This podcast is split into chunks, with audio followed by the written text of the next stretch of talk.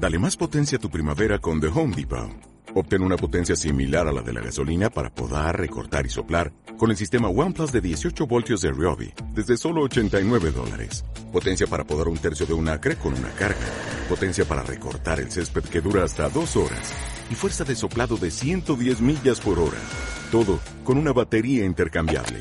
Llévate el sistema inalámbrico OnePlus de 18 voltios de Ryobi. Solo en The Home Depot. Haces más. Logras más.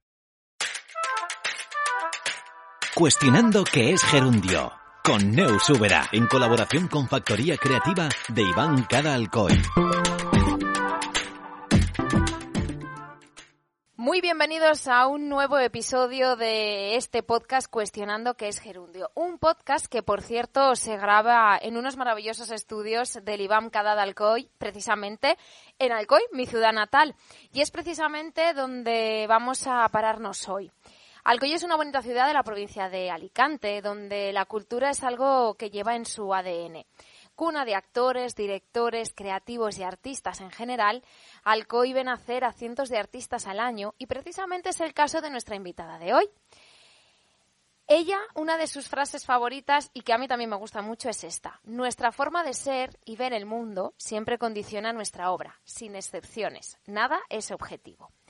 Ella es Ariadna García San Félix, una fotógrafa muy jovencita, con una delicadeza y visión de la foto muy especial.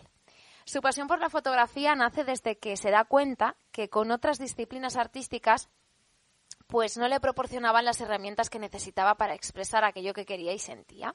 Ariadna, ¿qué tal? Muy bien, con ganas de empezar a hablar contigo. Muy bienvenida. Muchas gracias. Bueno, eh, esta frase que a mí me gusta mucho. Nuestra forma de ser y ver el mundo siempre condiciona nuestra obra, sin excepciones. Nada es objetivo. ¿Por qué? Eh, yo creo que cuando eres artista o, bueno, tienes la intención de serlo y de crear eh, lo que a ti te mueve y lo que a ti te llena, tu forma de ser obviamente siempre va a condicionar lo que haces, porque al final tu obra es un reflejo de ti mismo. Si hicieras tu obra y no te vieras reflejado sería un poco chungo. Eh, de forma inconsciente siempre volcamos en, en, lo que hacemos quiénes somos. Eh, y eso es lo que más bonito me parece, que sea de forma inconsciente porque significa que sale de tan dentro de ti que no puedes llegar ni, ni a controlarlo. A mí me pasaba, por ejemplo, en el ciclo de foto, que me pedían a veces ciertos ejercicios, me decían, es que tiene que ser más objetivo, entre comillas, ¿no? Yo decía, pero vamos a ver, es que no puedo hacerlo de otra forma, no puedo hacer retratos de otra forma, os he hecho moda, os he hecho la luz que me pedís. No, no puedo condicionar eso, es, es mi forma de coger a la gente, no, no voy a hacerlo de una forma distinta, no puedo. Hay que decir que bueno que tú has estudiado el ciclo de fotografía en la EAS de Alcoy, en la Escuela de Diseño Superior de, de aquí, de, de, la ciudad donde estamos grabando precisamente este, este podcast. Ha, hablaremos de la fotografía luego eh, amplio y tendido, pero siempre te han interesado, ¿verdad? Las artes eh, plásticas en todas sus disciplinas. Eh, sí, empecé a bailar de pequeñita, bueno, de pequeñita, en quinto de primaria. La gente suele empezar muchísimo antes. Y bueno, en quinto de primaria hice como un mes en mi pueblo, fue un desastre. Luego ya me vine a vivir al COI, me apunté a una academia de aquí. Y el problema que le veo a la danza es que a veces es demasiado estricta en ciertos ámbitos. Sentía que al final no podía acabar de ser yo misma. Una temporada que, por ejemplo, me dio por raparme el lado del pelo. Claro, no, bailas ballet, tienes que ser elegante, tienes que ser tal. En fin, no sé, eso también derivó un poco en problemas mm, corporales relacionados con, con, la salud mental. No sé, fue una etapa un poco, un poco difícil y creo que no acababa de ser lo mío porque al final, en el momento a mí mentalmente no me hace bien, no es una disciplina con la que yo me sienta cómoda. Luego también he toqueteado la pintura, la verdad es que me aburro un poco. Eh, creo que lo más bonito de la fotografía es el vínculo que tiene con la realidad, cosa que la pintura no tiene. O sea, cuando haces fotos, al final estás jugando con algo que ya existe, con la pintura lo creas de cero. Y me parece más interesante este vínculo que tiene la fotografía. Con la pintura era como, vale, me distraigo, me, me relaja, pero realmente lo que yo lo quiero hacer, lo que yo quiero hacer, no puedo contarlo con pintura. A los 12 años tuviste tu primera cámara compacta. Explícanos qué es una cámara compacta por si alguien no sabe de fotografía. Uh -huh. Así rápido. Eh, fue mi primera cámara y realmente no la utilizaba casi. son las típicas cámaras súper chiquitinas, tipo tamaño del móvil, que haces la foto, aprietas al botoncito y ya está. Era de color rosa fucsia, que además el color era horrible. Y fue un regalo de, de mi familia, acabaron utilizándola ellos más que yo. Y nada, pues yo, a ver, yo digo que esa fue mi primera cámara porque realmente lo fue. Eh, fue el primer acercamiento que tuve, pero yo pasaba de la cámara. De hecho, no fue hasta finales de cuarto de la ESO, primero de bachillerato, que un día yo hablando con mis amigas, como que me medio cabré, dije, es que yo con la pintura o con el dibujo no hago lo que yo quiero. Una cámara me vendría mejor. Y desde ahí me empeñé en que quería una cámara de foto por esa frase. A lo mejor si ese día no me hubiese cabreado, no estaría haciendo fotos ahora. Pero bueno, lo que tiene la vida, supongo. Claro, entonces ahí fue cuando decidiste que la fotografía sería tu disciplina. Sí, pero bueno, empecé en bachiller y emocionalmente también fue una etapa rarilla, así que la foto no, no la tocaba casi. Cuando mandaban trabajos en clase que no tenían que ser necesariamente eh, pintura, yo hacía un par de retratos, eh, sobre todo lo que hacía era reinterpretar obras de arte porque era para la, para la asignatura de historia. Y bueno, pues lo típico de hacer algún par de fotos a tus amigos, pero nada serio, ya fue al entrar eh, al ciclo, conocer a mis profesores, empezar a tener referentes de verdad. Claro, yo entré, yo quiero ser fotógrafa, vale, pero ¿conoces algún fotógrafo? Eh, no sé, fue este, este rollo. Además, tengo un profesor que me ha marcado mucho, que se llama Luis Llorens, y yo creo que eh, especialmente a él le debo la mirada. Creo que me han influido todos los profes, pero él ha sido muy importante. Em, estás diciendo que bueno, que sí, que querías una cámara, que querías ser fotógrafa, pero tampoco era algo que supieras al 100% que iba a ser tu camino, ¿no? No, eh, dudé mucho entre si estudiar fotografía o psicología. Y de hecho este año he empezado el grado en Valencia y estuve planteándome otra vez si dejarme el grado o estudiar psicología. O sea, yo ahora sí que tengo clarísimo que la fotografía me encanta, pero no sabía si los estudios iban por donde yo iba encaminada. Y al final creo que psicología y filosofía, por ejemplo, están muy unidas en, fotografía. Al final, si eres un creador, no puedes eh, crear contenido, crear una obra si no tienes un concepto detrás, si no tienes, eh, no sé si decir, ciertas vivencias, ciertas experiencias o ciertos conocimientos una fotografía vacía, es decir, vivimos en un mundo que está repleto de imágenes. ¿De qué me sirve a mí sacar una foto de cuando se está yendo el sol? Si van a haber 50.000 más en Instagram, no tiene ningún sentido. De esto ya habla Foncuberta y muchísimos autores, pero es que es lo que hay. O, hoy en día o hay un concepto o hay algo que contar o a mí me aburre. No, no tiene sentido crear imágenes bonitas por crearlas siempre tiene que contar una historia o transmitir algo. Una imagen vacía no me lleva a ningún.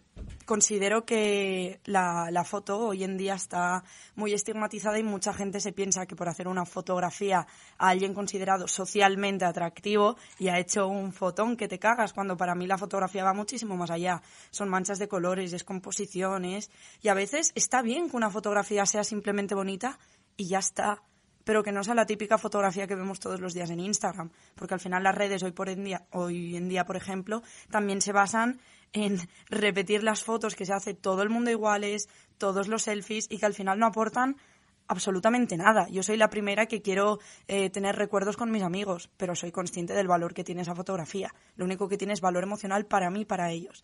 El resto de personas va a ver la foto y va a decir, me la pela. Porque es lo que hacemos en redes sociales. Vemos lo nuestro, constantemente y nos da absolutamente igual lo que tengan los otros. Y pues para mí el tema de la fotografía va un poco más en ese sentido. La típica fotografía así más de retrato que le gusta a la gente para verse guapa y que luego ves a la gente en la, en la foto Dices, es que no te veo reflejado, no estás siendo tú, estás posando, no estás siendo natural. Que posar tampoco está mal, al final también está la fotografía de moda, pero ojo, la fotografía de moda siempre suele tener mucho concepto detrás, está muy preparada y es algo distinto. Lo que no me acaba a mí de gustar son eso, las típicas fotos a, a gente más tipo book, que es necesario, porque es de lo que más dinero se gana. Ese es otro tema. Pero no es algo que a mí me interese especialmente. Hay que hacerlo, pues hay que hacerlo, pero no, no es santo de mi devoción. Por lo tanto, un fotógrafo también tiene que saber dirigir, a, en el caso de moda, a los modelos. o a dirigirse a sí mismo si es autorretrato. Em, totalmente. O sea, ya trabajes de forma comercial, de forma a lo mejor más de proyecto personal, necesitas dirigir a la persona. Si no sabes dirigir a quien tienes delante de la cámara o, como bien has dicho, a ti mismo, no puedes hacer fotografías. O sea, ya sea de moda o ya quieras un retrato natural. Eh, si no consigues que la persona que tienes delante de ti, lo, que es por ejemplo lo que intento hacer siempre yo, se relaje, mm, o sea, no puedes hacer retratos. Ya sea eso o ya seas un fotógrafo de moda y quieres que te posen de una forma súper concreta, necesites captar el movimiento. Si no sabes hacer que la persona esté bien delante de la cámara, no puedes ser un buen fotógrafo de personas. No todos los fotógrafos retratan siempre personas. ¿Cuál dirías que es tu especialidad? Pues es una gran pregunta, porque yo, por ejemplo, decía que era mucho el retrato, trabajo mucho especialmente el autorretrato, mi cuerpo y demás, pero también me estoy dando cuenta de que aves y ciertos paisajes, a lo mejor de forma más reducida o más abstracta, no sé muy bien cómo llamarlo, también hago muchísimo, pero siempre los hago para complementar em, las otras fotografías que hago. Es decir, yo funciono de forma que siempre intento crear un conjunto de imágenes. O sea, pocas veces vas a ver eh, imágenes individuales o aisladas. Normalmente siempre son un conjunto que te llevan a pensar algo. Eh, también considero que una fotografía es muy difícil que una sola eh, te cuente realmente una historia. Y las hay y son preciosas, pero no es lo que yo busco. Has, nombrado en varias ocasiones que tuviste, pues como todos, ¿no? Todos tenemos nuestra historia, todos tenemos nuestro pasado y todos hemos pasado épocas eh, difíciles, ¿no? Sobre todo en la adolescencia, infancia. ¿Descubriste que la fotografía eh, podría ser una muy buena terapia a nivel personal? Totalmente. O sea, para mí lo más importante de la foto es que está siendo una terapia. Yo no soy la misma persona desde que empecé fotografía. Y ahora que me voy descubriendo a mí misma gracias a la fotografía, también he cambiado muchísimo. O sea, yo llevo dos años de cambios constantes en mí misma y yo soy muy consciente que ha sido gracias a la foto. El confinamiento en el momento cuando empezó, claro, yo tuve miedo como todos, pero a mí me ayudó muchísimo el hecho de estar encerrada sola en mi habitación sin tener que hacer excesivo caso a los demás, aunque suene feo, de poder estar aislada en tu mundo, leer, hacer fotos y ya está, nada más. Tú, eh, tu cámara, tus libros, me vino genial y al final es algo que creo que de vez en cuando todos deberíamos autoconfinarnos. Creo que he divagado un poquito de la pregunta, pero te preguntaba si te diste cuenta que la fotografía era la herramienta perfecta para, te la voy a hacer de otra manera, para superar esos pequeños, voy a llamarlos traumas por, por ponerles una etiqueta, pero esos, esas piedrecitas ¿no? que se te iban poniendo eh, delante. Sí, sí, eh, totalmente. Eh, de hecho, yo empecé a trabajarme mucho el cuerpo cuando empecé a estar mal por ello. Yo cuando entré al, que fue cuando empecé con el ciclo, claro, cuando entré al ciclo pesaba unos 42 kilos y ahora peso como 10 kilos más y hacer fotos de mi propio cuerpo me ayudó mucho a, a ir mejorando este aspecto y el decir, vale, mi cuerpo está cambiando, pero no es peor, es distinto. Y muchas cosas que están consideradas eh, de forma eh, social, bueno, los cánones de belleza, como feas, no lo son. Quiero decir, al final van cambiando constantemente. Lo que se pide ahora no es lo de los 2000. Eh, para mí la foto es una herramienta muy importante. Quiero decir, yo sí que considero que la fotografía, el vídeo, cualquier cosa relacionada con este tema, puede llegar a cambiar el mundo. Es decir, yo sí he empezado a trabajar mi cuerpo, no a trabajarlo, trabajarlo iba a trabajarlo igual, pero a lo mejor a mostrarlo en redes sociales, es porque he visto que hay más gente que lo hacía. Necesitas siempre algún tipo de referente. Eh, desde la prehistoria siempre han habido, siempre ha habido alguien antes que tú que te ha inspirado a hacer algo y tú lo has cogido y has hecho algo distinto.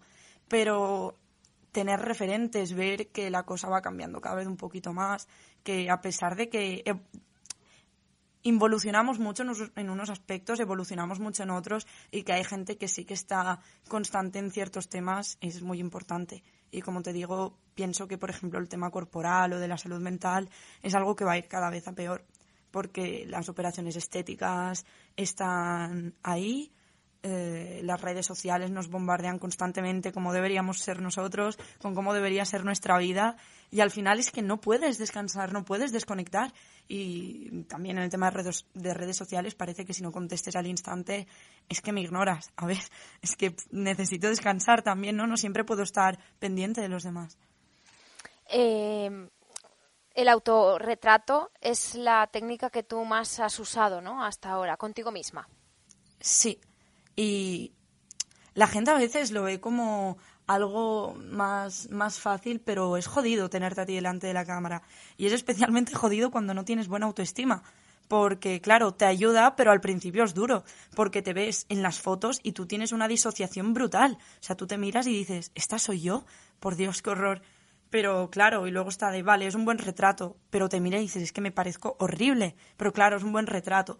Entonces yo he entrado en conflicto muchas veces conmigo misma. Está claro que si sales eh, o te ves que sales más guapa, sales más guapa. Pero cuando no te pasa, por ejemplo, y la foto es buena, es un conflicto interior al principio difícil. Luego obviamente ya dices, es lo que soy y y por qué tengo que intentar ocultarlo o cambiarlo. Si no le gusta a alguien, pues que no, mire, ya está. Total, las fotos las hago por y para mí, especialmente los autorretratos. Que no les guste, pues bueno, que, que eche para abajo, que no entre a la web o que no vaya a ver la expo, no, no tiene más.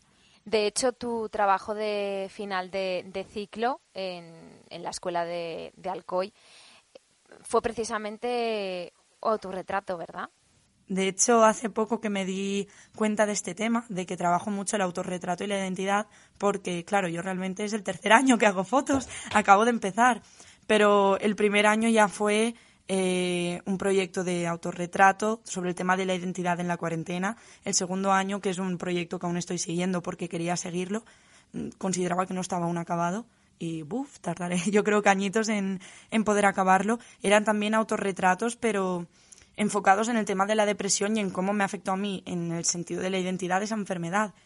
Y ahora estoy volviendo a hacer lo mismo. Hace poco he hecho la exposición de Inflexions que trabajaba el tema de la identidad, pero en, en lo que sería el reflejo de, de la sociedad ¿no? y cómo te, te, influye en el resto. Vamos a hablar de, esa, de ese trabajo Inflexions porque evidentemente habrá gente que no que nos está escuchando que no sabe qué es Inflexions. Inflexions es una exposición que ha llevado a cabo precisamente el ayuntamiento de, de nuestra ciudad natal, de Alcoy, en el que ha han participado varios artistas, entre ellos tú, eh, Arianna, en el que precisamente era eso, ¿no? Reinterpretar una obra de, de un artista según cómo veíais vosotros esa, esa obra, ¿no?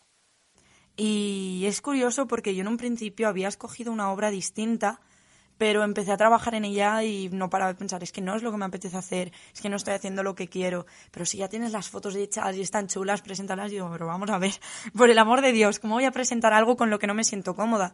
Y cuando ya tenía como media exposición preparada dije, eh, también tengo que decir que soy muy controladora con mi trabajo y que cuando el resto de, compañeros estaban empezando, yo ya tenía una pirula mental montada increíble. O sea, necesito ir siempre en ese sentido un poquito por delante eh, de tiempo, si no me agobio muchísimo. Y la cuestión es que sin darme cuenta cambié también a una obra que trata precisamente esto, el sentido de, de la identidad. Claro, yo cuando la vi Alienación, eh, Rafa Calvo, dije, ¡buah! Está chulísima. Y de hecho tenía como tres que me costó mucho decidir. Pero sentía que había algo como que me empujaba totalmente hacia esa obra y creo que lo mejor que pude hacer fue, fue cambiarla. Que además he podido conocer a Rafa, es también un artista brutal y es un encanto de persona. Eh, algo muy importante que también te pasó es que precisamente aún estudiando el ciclo de, de, fotografía te llegó la oportunidad de publicar en el libro Tiempo detenido, Memoria fotográfica del confinamiento, una obra publicada por Foto España, además junto a grandes de la fotografía, ¿no? Eh, como Bego Antón, Estela de Castro o el gran Eduardo Nave, todo un referente, ¿no? En la fotografía. Menuda suerte. A ver, es una anécdota graciosa porque cuando me pasó si no recuerdo mal, yo aún tenía 18 años. Hombre, publicar en Foto España una anécdota, Ariadna. A ver. Es mucho más que una anécdota.